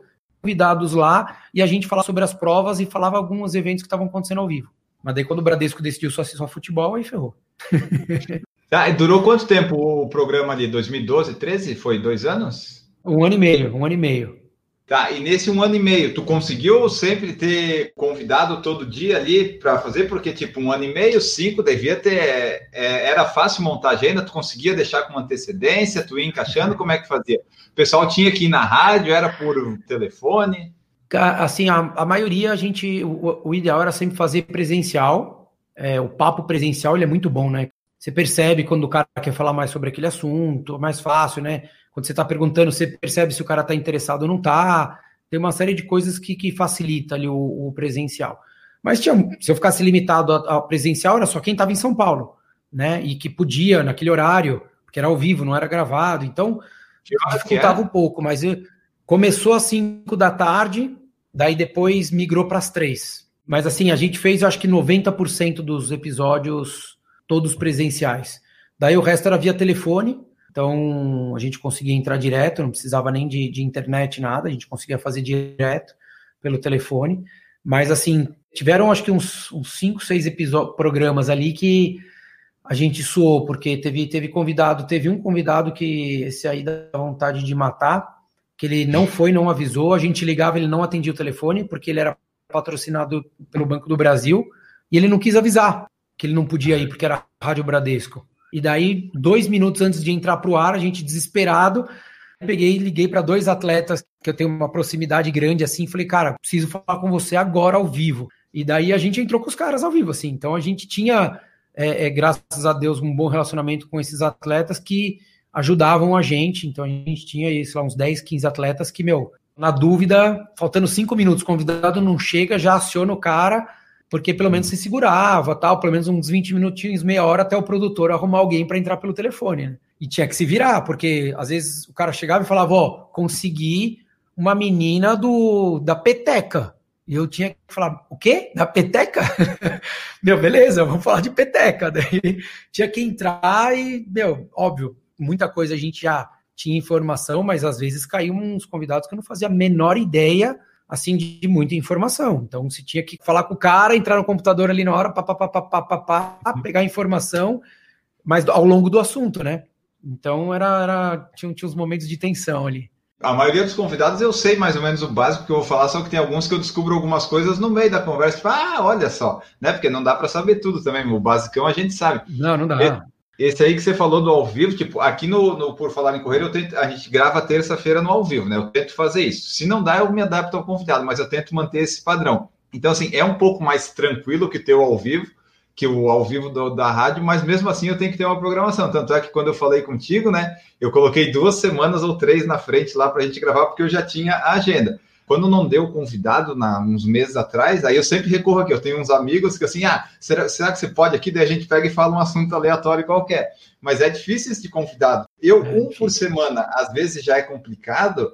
O teu um por dia Sim. era devido ser um caos às vezes. É bom que a gente consegue viver se ajeitar na, na improvisação, né? É, total, total. É, daí você começa literalmente aquela frase do Faustão, né? Quem sabe faz ao vivo, e daí você começa a ter que se adaptando assim, né? Às vezes, bom, às vezes teve um dia que foi tenso que a gente chegou, o Capriote estava passando, eu levantei a mão, estralei o dedo assim, apontei pro, pro, pro, pro produtor, ele trouxe o Capriote, eu falei, pô, agora a gente vai aproveitar, vamos falar rapidinho com o Capriote aqui, disso, disso, disso. Entrou, meti uma propaganda de dois minutos, fui lá pro produtor e falei, cara, eu preciso de alguém, que acabou o assunto, entendeu? E daí a gente ficava lá, se vira nos 30, é isso mesmo. E o teu tu ainda tinha horário, né? Tu tinha que ficar uma hora preenchendo. Eu, se, se der problema aqui no ao vivo, ah, com meia hora que eu falando com os amigos aqui, eu acabo e pronto, né? O teu não, tinha horário, patrocinadores, essas coisas, tinha que, que cumprir, Pô, né? É, e você tem, você que nem você aqui, você, você, tem um comprometimento, você tem um compromisso, mas o canal é seu, né? Se você falar assim, ó, ah, beleza, pô, caiu o sinal aqui, não consigo mais restabelecer com o Ricardo, pô, queria agradecer, obrigado, valeu, falou, tchau. Você encerra agora, mas na hora que você tem uma emissora dessa por trás, você fala, pô, eu não posso, né? Não posso ficar aqui sozinho divagando sobre a teoria do, do, do universo, né? Então era, tinha dia que era, que era bem complicado tu falou com bastante é, atleta olímpico, essas coisas todas. A vida deles, né, tipo, do profissional no Brasil, o profissional olímpico, o profissional que não é de futebol, é complicado, né? Putz, demais, cara, demais. E existe uma coisa que é, o, o, atleta aqui, o, o, o, esporte, ele, ele vive num ciclo que ele fica correndo atrás do rabo, né? Porque o atleta, ele, ele, não, ele não tem o, a exposição, ele não tem um reconhecimento muitas vezes, estou dizendo, tirando o futebol e o vôlei, né? mas é difícil para ele porque ele também não foi. O formato do esporte não, não foi criado para que esse cara consiga atender a mídia, ele consiga dar atenção, ele consiga ter uma exposição.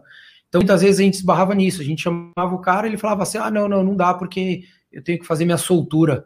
E daí você fala assim, cara, eu tô te dando uma hora de exposição, é hora de você pagar sua conta com todos os seus patrocinadores, com o seu clube, é. com tudo meu, joga sua soltura para uma hora depois, né? Assim, ele não ia fazer isso todos os dias ao longo do ano ou, ou na semana, era um único dia, né? E a gente não falava assim, ó, eu preciso de você dia 15. Eu falava, cara, quando é que você pode? Né? Não é que, ó, você pode ir daqui três dias ou amanhã, não. Quando é que você pode? Pode daqui duas semanas? Beleza, vamos agendar daqui duas semanas. Então ele podia programar isso, ele podia falar com o treinador dele. E daí alguns desses, assim, começavam a colocar empecilho Daí esses daqui, alguns a gente até desencanava e falava, ah, deixa, esse daí vai ter que vai ter que fazer por sozinho pelo outro lado para pagar o patrocínio dele, porque agora aqui ele já não não vai vir mais. Demorou muito, né? Enrolou demais. Ah, não dá. Não, não pode, né? Reclamam tanto, né, que o futebol que tem muito, muito, muito apoio, muita exposição, muita mídia, e daí quando a gente resolvia dar, ficavam nessa, daí você fala, poxa, tá, não, não é para isso. E né? aí a audiência Vamos se ajudar. do programa era boa, assim, para o horário, para o tipo de assunto que vocês tinham? Tinha noção, assim, de quanto que atingia? Porque eu acho que TV e rádio, às vezes o pessoal diz que, ah, tá ruim e tal, mas tu sempre vê que tem mais exposição se a pessoa está na TV e no rádio do que está na internet, né? Dependendo do caso. É, o, o, o, rádio, o rádio eu, eu, não lembro os números, assim, confesso que nem era mostrado pra gente. Eles colocavam, quando fazia a reunião mensal lá, eles mostravam, faziam um ranking dos programas. Daí aparecia qual era o programa que tinha mais audiência tal. Tinha os, os três de futebol, eram assim, principais de futebol eram disparados, audiência. Uhum. A, a, leitura da, da, da, da, audiência do rádio é super complexa, assim, ela é bem, bem diferente, porque quando você fala da TV, você tem os aparelhos, tá, mas você tem muito de pesquisa, né? E a pesquisa o cara fala A, a Globo, Globo é Globo. Na, na rádio era do grupo Bandeirantes, e daí se o cara falava, falava rádio Bradesco, não computava, tinha que falar rádio Bradesco Esportes FM, você tinha que falar o nome Nossa. completo para. Então, assim, era uma coisa que o nome do programa, revezamento 5 por 5 então era uma coisa que era difícil e eles mesmos falavam que eles nem levavam tanto a sério essa, essa parte da análise por conta disso. Mas era uma coisa que ficava assim bem próximo dos outros programas que não eram 200% futebol, entendeu? Mas é, é, difícil você vender, né? Igual vender a gente aqui, podcast e tudo. Você não tem a imagem, né? É difícil para a marca olhar aquilo ali e falar: é, eu quero me associar aquilo ali porque vai ser falado a minha marca e não vai ser visto. Então é um pouco mais complicado mesmo. Então vamos falar agora do podcast em si, porque o Três Lados da Corrida eu não tenho aqui exatamente quando surgiu, mas você vai me falar com precisão. Eu quero saber quando é que. Tá, tu viu que tinha essa lacuna ali, mas tu demorou um tempo até criar ele. Como é que tu chegou nesse formato? O nome surgiu porque eram três pessoas. Como é que tu chegou nas três pessoas? Foi tua ideia? Como é que é, surgiu o Três Lados da Corrida, que é um dos podcasts mais ouvidos aí? O pessoal ouve bastante os episódios, fala bastante, eu vejo bastante ali. Como é que é que surgiu o Três Lados da Corrida? O Michel, do Endorfina, me, ele ficou me pilhando quando ele montou o Endorfina. Falou, Ricardinho, você tem que fazer, você tem que fazer, cara, porque você já tem a mão, você, cara, é fácil, e vai, vai, vai, vai, vai. Ele ficou, juro, uns três dias a gente pedalou junto, ele ficou uma hora e meia na minha orelha, falando, falando, falando, falando, falando. E daí eu, a gente começou a ver, um, putz, um, assim, muita gente com, com com informação ruim, com falta de informação, com falta de conhecimento, sem formação, falando de corrida. E daí um dia eu falei, putz, cara, eu acho que eu vou fazer isso daí.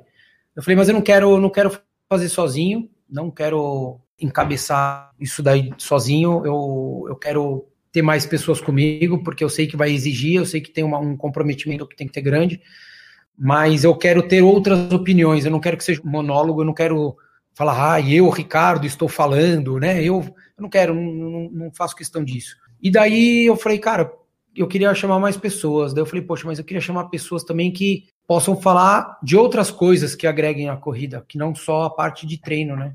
Puta, na hora veio o nome do Balu e veio o nome do Rodrigo na minha cabeça, na hora. Eles já se conheciam de se ver rapidamente, mas nunca tinham trocado ideia. Daí eu peguei, mandei mensagem para um, mandei mensagem para o outro, falei, ó, encaminhar a mesma mensagem. Estou pensando em fazer um, tô com um projeto de um podcast. Queria saber se você tem interesse. Daí para o Balu eu mandei. Quero conversar também com o Rodrigo e falei para o Rodrigo, quero também ter o Balu comigo. Vamos conversar sobre isso? Os dois falaram, vamos. Falei, beleza. Lembro certinho, a gente marcou na estação do, do, do, do metrô Santa Cruz. Cara, sentamos na praça de alimentação os três. Daí falei, ó, cara, o projeto é esse aqui, eu quero fazer coisa direta, eu não quero, quero, meu, vamos direto ao ponto, sabe, ó, o assunto é esse e pau. Pode ser que a gente faça episódio de 10, 12 minutos, mas é isso, os dois falaram, puta, legal. Falei, ó, o formato que eu quero fazer é parecido com a rádio, é 3, 2, 1, tá valendo, sem edição, sem nada, a gente grava, a gente faz isso, isso, isso, beleza, fechou. Cara, montei assim para apresentar para eles e, e coloquei o nome, Três Lados da Corrida, por pensar que no nosso modo de ver, é isso, né? Treinamento, alimentação e tudo que gira em torno do meio ambiente, né? Que é organização de prova, ações de marketing, produto. Então a gente falou, putz, cara, vamos juntar e somos em três. E os três podem, né? Eu falo de treinamento, o Balu fala de treinamento e nutrição, e o Rodrigo fala de ações, de marca, de marketing, de produto tal. Falei, puta, então fechou, vamos fazer isso? Daí passei e a gente falou, cara, fechou, vamos. Daí montei o, o, logo rapidinho assim, peguei o microfone, coloquei um corredor ali, fiz o escrito em volta, mandei para eles, eles fechou, beleza. Cara, em um mês a gente estava começando a gravar. A gente não, na realidade, a gente não começou a gravar antes, porque o Balu teve uma viagem que ele foi para a maratona de Roma, que era em março, e assim que ele voltou, eu fui para Boston. E daí, quando a gente voltou de Boston, eu já a gente já gravou, sei lá, na semana seguinte, o primeiro episódio e putz, já já começamos assim. Então foi um negócio meu parece engraçado, assim, foi super rápido, assim, sabe? A gente não ficou divagando, como vamos fazer, quem serão, nada, meu, foi os dois primeiros nomes que vieram foi, entraram como convidados, né? E a gente é teoricamente sócio, porque dos três, não, não é meu. É, o nome que a, que a gente sugeriu já ficou, a cor do logo ficou, foi, ficou tudo, foi muito fácil, assim, muito, muito tranquilo, muito fácil de acontecer. Foi bem legal, assim. Tá sendo uma grata surpresa. Então ele foi criado ali quando lançou abril 2019, é isso? É isso. Na verdade, a concepção foi um pouco depois, né? Foi acho que maio, primeiro, primeiro episódio, começo de maio. E como é que vocês gravam? Agora, ou agora na pandemia, antes, enfim, como é que é a gravação? Vocês se reúnem no local? Você, porque vocês fazem mais é, presencial, né? Ou não? A gente faz bastante presencial, os três sempre presenciais. A gente, no comecinho da pandemia, a gente chegou a fazer um ou outro remoto, é, mas não os três, então fazia ou fazia eu e o Rodrigo e o Balu remoto, ou eu e o Balu e o Rodrigo remoto. É, eu sempre acabo meio que sendo âncora, mas assim, normalmente a gente sempre se encontra e faz presencial. A gente gosta muito do, da parte presencial. Mas aí a gravação assim. é o quê? Vocês ligam um computadorzinho, um microfone e fala ou tem um estúdio para fazer? A gente faz no estúdio. Faz no estúdio, computador, microfone individual, tudo teoricamente como se fosse uma mini produtora. Ah, aí sim, aí tem, aí tem qualidade. é, é isso. Não, mas eu falei para eles, eu falei, ó, a gente tem que fazer uma coisa legal, cara. Eu falei, não vamos fazer um negócio muito tabajara, porque, pô, a gente quer fazer um negócio para ser bacana. Então, vamos, vamos investir um pouquinho, né? O, o nosso tempo e um pouco de dinheiro para a gente fazer uma coisa legal. E daí foi, foi assim, cara, e funciona super bem. É, eu acho que se dá para fazer presencial, tipo, antes quando eu fazia com o Guilherme, quando a gente começou, que dá para fazer presencial, a gente fazia. E como são vocês três, é legal quando dá para fazer presencial, porque daí fica não fica as ideias perdidas, às vezes consegue concatenar tudo, né? Aqui no PFC na, a gente já fez alguns com três, quatro pessoas falando, dá para fazer, é dá, só que às vezes o, o, ao vivo ali, os três juntos, é, fica melhor, né? O, o andamento. Ah, sim, não se embaralha, né? Porque às vezes sem querer, um vai lá, fala junto com o outro. No ao vivo você percebe que o cara quer falar, daí você dá aquela pausa, deixa ele complementar alguma coisinha, ficar bem melhor o áudio, né? Os assuntos, como é que surgem os assuntos? Vocês pensam, assim, ah, vamos falar sobre isso e daí fala? Tem alguma alguma programação? Os episódios eles são publicados duas vezes por semana, é isso? São dois episódios, toda segunda e quinta entra um episódio novo. Cara, a gente sem pauta, sem nada, a gente senta lá e fala, putz, ah, vamos falar sobre treinamento para maratona? Vamos. Ah, vamos falar sobre tempo run? Vamos. É, e daí entra ali, não tem pauta. Tiveram acho que dois ou três episódios que a gente fez preparação, que foi dos livros, que, que fez mais ou menos, que a gente falou sobre os livros e sobre os filmes, é, e um sobre frases, é, mas o resto, todos, nenhum assim, a gente fez, fez pauta, nem com convidado, a gente, cara, a gente, eu, eu parto do princípio, eles devem partir também que é, se eu, a gente conversou, por exemplo, com o Zequinha Barbosa. Eu já sei o que eu quero falar com o Zequinha. E eles, cada um já sabe deles, entendeu? Se eu quiser, óbvio, alguma coisa mais pontual, pô, Zequinha, fala para mim como é que foi aquela final do Mundial. Beleza, daí eu vou assistir a prova tal.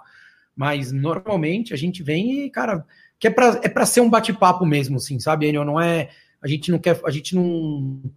Desde o início a gente quis deixar meio um papo de bar, assim. Então, a gente, uhum. sabe, acho que ficou meio meio já automático a gente não, não se preparar tanto para poder fazer. Essa é a linha do Por Falar em Correr desde 2012. A gente nunca se, se, prepara, se preparou muito. As perguntas aqui que eu, eu faço um bloco de notas com alguns tópicos que eu quero abordar e eu vou falando. Quando é, não são convidados que eu tenho que entrevistar, que eu estou aqui com o pessoal falando, aí é que é sem pauta nenhuma. Assim, ah, coisas que irritam na corrida. A gente pega lá um site em inglês, traduz e fica debatendo, sabe? Às vezes. E, e é mais ou menos isso. Não tem é muito roteiro, eu acho que fica ruim, fica muito engessado. Às vezes eu acho até que eu tenho coisas demais anotadas, mas é aqui para eu não perder nenhum ponto. E aqui, ó, dos episódios que você fez até agora que a gente está gravando aqui em novembro, qual foi o que tu mais gostou? Tem algum que dá para falar? Quando me perguntam isso, eu nunca sei o que dizer. Então, cara, tem, tem tantos, né? Tem um que, assim, putz, é que eu gosto muito, eu gosto muito do, do, das entrevistas, né? Puta, você mostra, você mostra muito a realidade, assim, daquela, daquela pessoa, né? Você mostra uma história contada por, por aquela pessoa, pessoas conhecidas ou não conhecidas. Às vezes a gente conversa com corredores amadores que não, não, não são não são conhecidos. Pô, tem tanta história, cara. Eu já chorei no estúdio, já assim é difícil, é difícil falar assim, sabe? Tem muito muito episódio legal assim. Não não, não digo do meu, acho que você também tem, não, não é não tô trazendo, Sim. não tô querendo valorizar o meu, mas é, é, difícil, né, cara? Assim, de conteúdo tem vários legais, né? Assim, de tempo run, de como correr mais rápido, treinando para 5 e 10, meia maratona, maratona. Putz, tem vários, assim. Mas eu acho que esses de entrevistas, para mim, são os mais legais, cara. Eu gosto muito, assim, de, de colocar alguém para combater papo com a gente. É por isso que eu estou investindo nesse. Se eu quisesse fazer só lá, eu pego lá as, as, os amigos ali, faço, dá para fazer. Mas eu, se eu consigo convidado, eu vou trazendo, porque às vezes o pessoal gosta disso também. Né? Às vezes a pessoa conhece o outro lá, ou eu também conheço né, algumas coisas que eu não sei. Eu gosto também é disso. Às vezes é difícil conseguir a entrevista, né? Fazer 52 no ano. Mas a gente vai, vai tentando. No Instagram tem um monte de gente para chamar e a gente vai chamando. Ah, tem, com certeza. E às vezes, e às vezes a gente super, surpreende, né? Que às vezes a gente acha que vai ser alguém. Ah, ah, não sei se vai ter muito papo, meu, e o papo vem e, e flui, e vem um monte de coisa legal que a gente nem imaginava que existia. Então é bem legal. Vocês gravam com alguma antecedência, assim? Tipo, eu tô gravando esse agora em novembro, se tudo der certo, eu vou publicar em dezembro, mas não é garantia. Até tô falando isso aqui para quem tá ouvindo, que para saber quando é que eles vão estar tá ouvindo isso, né? Mas vocês gravam com muita antecedência? Como é que é? A gente tem uma, uma sobra, porque, cara, como a gente precisa de agenda de mais pessoas, mesmo sem convidado, a gente precisa de pelo menos de três agendas. Tem época que um viaja, o outro não pode, tem reunião, tem isso, tem aquilo. A gente tenta deixar. A gente também grava de terça, mas é, às vezes você não escolhe, né? Às vezes aparece uma viagem a trabalho, às vezes aparece alguma coisa que você não tem o que fazer. Então a gente tem uma sobra aí de, de, de uns 8 a 10 episódios, pelo menos, para frente. E vocês costumam, às vezes, gravar tipo dois de uma vez só, quando tu pensa assim no assunto, ah, vamos falar de tempo RAM intervalado, falar no mesmo dia para daí soltar posteriormente? Ah, não, hoje, hoje a gente gravou três. Tem ah, dia que a gente tá. grava cinco, mas hoje não teve Sim. entrevista, então daí a gente consegue gravar um pouco mais. Dia de entrevista fica um pouco mais longo, então daí a gente acaba gravando menos. E até porque eu não quero mais passar aquele sufoco que eu passava na rádio de não ter programa. Sim, verdade. É, e é bom que o podcast, mesmo que tu faça uma entrevista que nem eu estou fazendo contigo agora, eu vou publicar talvez dois, três meses depois, ela não fica temporal, né? Porque, tipo, tudo que aconteceu até agora, o momento da nossa gravação, já é o, né? Não tem como mudar. O que pode acontecer algumas coisas em três meses pode mudar e tal, mas o, o básico, né? O grosso vai estar tá ali. O, o, que importa já que é a história, que é tudo que, é, né, que a gente já falou, não vai mudar. Então, podcast fica meio atemporal, né? A não ser que seja tipo assim, ah, ah aconteceu a, a, maratona domingo. Bom, tem que gravar se quer falar dela e publicar já na segunda, na terça, para não não perder o timing. Mas fora isso, ele fica bem atemporal, né? Ah, sim, sim. Ah, que nem a do Keep Show lá do Inels 159. Daí sim, a gente fez a maratona de Londres, né? A gente fez, daí a gente gravou na semana, tal. Mas daí a gente fura essa fila. É, é, a gente tem a margem para frente, mas o que é mais pontual a gente fura a fila.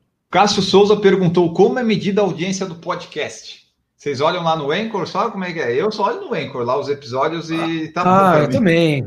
É, eu olho lá no Anchor e não, eu não fico muito. Até uma vez a gente ficou aí, acho que em sétimo no ranking do iTunes, e daí mandaram para mim. Eu nem, nem tinha visto, assim, sabe? Os seis primeiros era futebol e a gente era o sétimo. Eu nem sabia, cara, nem olho essas coisas.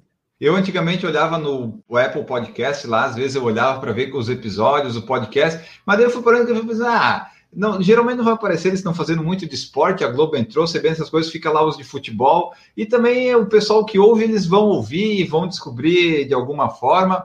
E daí também, se não tem muita audiência, tá, eu estou fazendo às vezes mais para mim e os outros gostam, então tá tudo bem, sabe? Não tem ninguém pagando assim para fazer, para ter audiência. Então eu, eu, eu, olho no Anchor só e eu já estou bem satisfeito atualmente. Cristiano Portugal perguntou se lá nos primórdios tu fez alguma prova de aventura e se tu gosta disso. Cara, fiz, fiz em 99, antes de fazer o meu primeiro meio Iron, eu fiz algumas provinhas de aventura. Meu irmão, ele fez aquele primeiro Expedição Mata Atlântica que teve, que foi em 99, que era o EMA, que foi o comecinho ali da, da, das, das, provas de aventura no Brasil. E, putz, mas daí em 2000 eu fiz a última, que foi uma prova em campos, cara, daí você começa a ver que é uma, uma não é, não é muito para mim, assim, sabe? É, é uma função muito grande, um comprometimento com a equipe, todo mundo tem que estar na mesma pegada, você perde o fim de semana inteiro. Daí eu falei, cara, como é que eu vou fazer isso, cara? Com namorada, daí noivo, daí marido, daí filho. Daí eu falei, não, não, não, não, não, não é isso para mim, não. Eu vou, eu vou fazer o que eu de fato eu gosto bastante. Assim, gosto de estar no mato, gosto de correr na trilha, gosto de. Mas, assim, por prazer, sem comprometimento de prova. Agora deixo para os outros. Ah, aqui é o, Daniel. Daniel fez uma pergunta. Se faz algum teste para iniciar o treinamento? Cara, eu faço, mas não é nada extenuante, não. É só para eu ter uma referência inicial é, do aluno. Normalmente é uma intensidade moderada, assim, para não sair só no que o, o, aluno me fala, né? Porque às vezes ele acaba falando e, e, e você não tem números, né? Então, eu peço para fazer ali, daí eu já coloco na minha, no, nas minhas anotações aqui, já serve como parâmetro, pelo menos inicial, é um bom norte para começar. O, não, o Gabriel ele tinha perguntado como eu lidava com as lesões, que ele perguntou como é, por que, que, por que, que eu atribuí, é, eu não falei como, como eu lidava, né? Não, mas eu não ah, falei tá. como eu lidava nesse ah. período. É um período chato pra caramba, tá? Ninguém é gosta, ruim. mas assim, cara, pega a dedicação que você usa dos treinos. Ah, tô indo todo dia, faço um dia eu corro, outro dia eu faço musculação, um dia eu corro, né? Pega essa dedicação e põe para tratar. Daí você vai resolver isso quanto antes. Ó, uma das perguntas que eu recebi na caixinha aqui que eu coloquei no Instagram era assim: o que o Ricardo acha dos youtubers? Tu pretende virar um youtuber também? Não. ah, não, dá, primeiro assim, primeiro que dá trabalho, segundo, eu não tenho, acho que esse cacuete de. Acho que tem que ter um, um baita carisma, tem que ter é, é, um, um, jogo aí de, de, Não é nem jogo de cintura, mas você tem que ter um traquejo muito bom para. É diferente do que a gente está fazendo aqui, né? Eu não sei ensinar uhum. muito bem, não. Eu acho que deixa para quem sabe fazer bem isso daí. Eu acho que tem algumas pessoas boas, daí deixa eles fazerem, eu continuo falando só que tá bom. Eu queria só que tu falasse como é que faz para conciliar todas essas coisas que a gente falou no começo, né? Comunicador, triatleta, é treinador, é corredor, é marido, é pai, é filho, é tudo mais. Como é que a pandemia afetou aí teus treinos, tua vida? Como é que tá fazendo agora que tá meio que voltando, né? E quais são aí os próximos objetivos aí para o futuro? Cara, com conciliar é difícil, mas eu acho que assim é questão de organização, né? São fases eu não acho que quem quer faz, eu acho que assim, você tem que querer muito, e se sua vida permitir, você faz. Eu, graças a Deus, eu, eu, eu, eu tenho uma, uma, uma, relativa flexibilidade de horário, por ser autônomo, mas eu acordo todo dia quatro e meia da manhã, quatro horas da manhã para poder fazer. Isso não estou me valorizando porque tem gente que acorda antes que eu para pegar três conduções para chegar no trabalho, que é muito pior, muito mais exaustivo mas, de fato, eu me organizo para isso. Se eu tiver aqui às 10 da manhã, eu não vou conseguir fazer, porque, teoricamente, tenho que trabalhar, eu tenho que ajudar meus filhos. Agora, quando eles estão estudando em casa, tem três filhos para assistir aula, tem três filhos para fazer prova, tem três filhos para fazer lição, né? tem uma casa para tocar, tem uma esposa para dar atenção, tem uma empresa, tem funcionários, tem professores, tem um podcast. Então, assim, ou você organiza, e daí você tem que, às vezes, parar e olhar, imaginar a tua vida com como se fosse uma planilha do Excel, e você fala, beleza, quais são as obrigações que eu não posso deixar de fazer? Essa, essa, essa, essa, essa, põe ali nos horários, e você vê onde você tem disponibilidade de horário para você poder cumprir.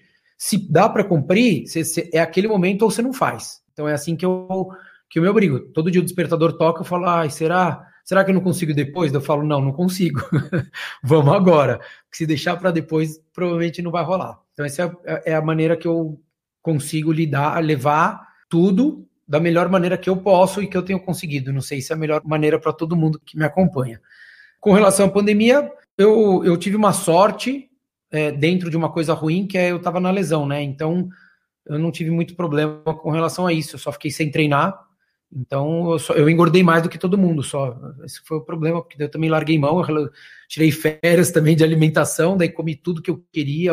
Fiz bolo de assim, de assim, cocada, brigadeiro, mas daí agora, agora já já estamos voltando ao padrão aqui já. Que daí os próximos objetivos tem algum assim mais para frente, tipo voltar a correr bem, de repente fazer uma maratona, ou é mais continuar ah, correndo ah, cara, bem eu, sem lesão? Eu quero fazer mais uma maratona, não necessariamente rápido, mas eu quero fazer mais uma maratona. E eu ainda vou fazer a Muralha da China, que essa era a prova do meu sonho, sempre foi. Desde a minha primeira maratona em 98, eu via eles lançando a primeira edição da Maratona da Muralha da China e eu queria fazer, e esse ano eu estava pago, estava tudo definido e acabou não rolando. Então, mas eu ainda vou fazer. Então, são esses dois objetivos aí que eu, que eu tenho, e quem sabe correr um dia com meu filho, com meus filhos. Bom, pessoal, essa foi então nossa conversa aqui com o Ricardo Wirsch, comunicador, triatleta, pai, é um monte de coisa, inclusive o podcaster lá do Três Lados da Corrida, que provavelmente vocês que escutam o PFC conhecem também. Conversamos aqui com ele, esperamos que vocês tenham gostado. Vocês mandem aí seus feedbacks do que, acharam do episódio, vocês compartilhem nas redes sociais, você marca a gente, você faz tudo o que você quiser aí, você divulga para sua família, para seus amigos, você, você vai divulgando aí o PFC, porque é legal a gente ter esses podcasts de esporte que não sejam futebol bem situados no ranking, embora a gente não olhe. Mas outras pessoas podem olhar e podem ver. Então é importante isso, né? Os podcasts de corrida, esporte, triatlo, porque só futebol, só futebol, tinha que criar uma, uma categoria só de futebol ali naqueles negócios, né? Mas enfim, você vai compartilhando aí o podcast e, e esperamos que vocês tenham gostado. Antes de ir embora, só lembrar vocês as formas de apoiar o PFC. Temos o Padrinho, o PicPay, o Apoia-se, o Anchor. Você pode apoiar a partir de um real e a forma gratuita é divulgando aí para os seus amigos, seus familiares, Instagram, WhatsApp e tudo mais. Agora sim, vamos embora. Vou me despedir aqui do Ricardo. Ele tem que lá dar atenção para os filhos. Eu estou tomando o tempo dele aqui. Temos que fazer rápido. Muito obrigado, Ricardo, pela participação. Deixa aí sua mensagem final, teu tchau e as redes de contato. Muito obrigado. Valeu, Enio. Obrigado pelo convite, obrigado pelo papo, obrigado a todo mundo que acompanhou, que está ouvindo agora o, o, episódio. Muito legal a gente poder falar e propagar a corrida. Parabéns pelo trabalho que, que você vem fazendo aí. É muito legal a gente remar junto no mesmo sentido aí da, da com a corrida. E quem quiser ter mais informações aí pode seguir lá o Três Lados da Corrida, é arroba 3, o número 3, Lados da Corrida, ou no meu perfil, que é RI, RI, de Ricardo, Hirsch, que é meu sobrenome. É só colocar R-I-H que já vai provavelmente aparecer. São poucos com nome estranho que nem eu. Então, obrigado aí, espero que vocês tenham gostado. Valeu. Maravilha, vamos embora então, pessoal. E a frase final do podcast de hoje é a seguinte: uma equipe bem alinhada, com a mesma visão, é capaz de mover montanhas. Ficamos por aqui, voltamos no próximo episódio. Um grande abraço para vocês e tchau.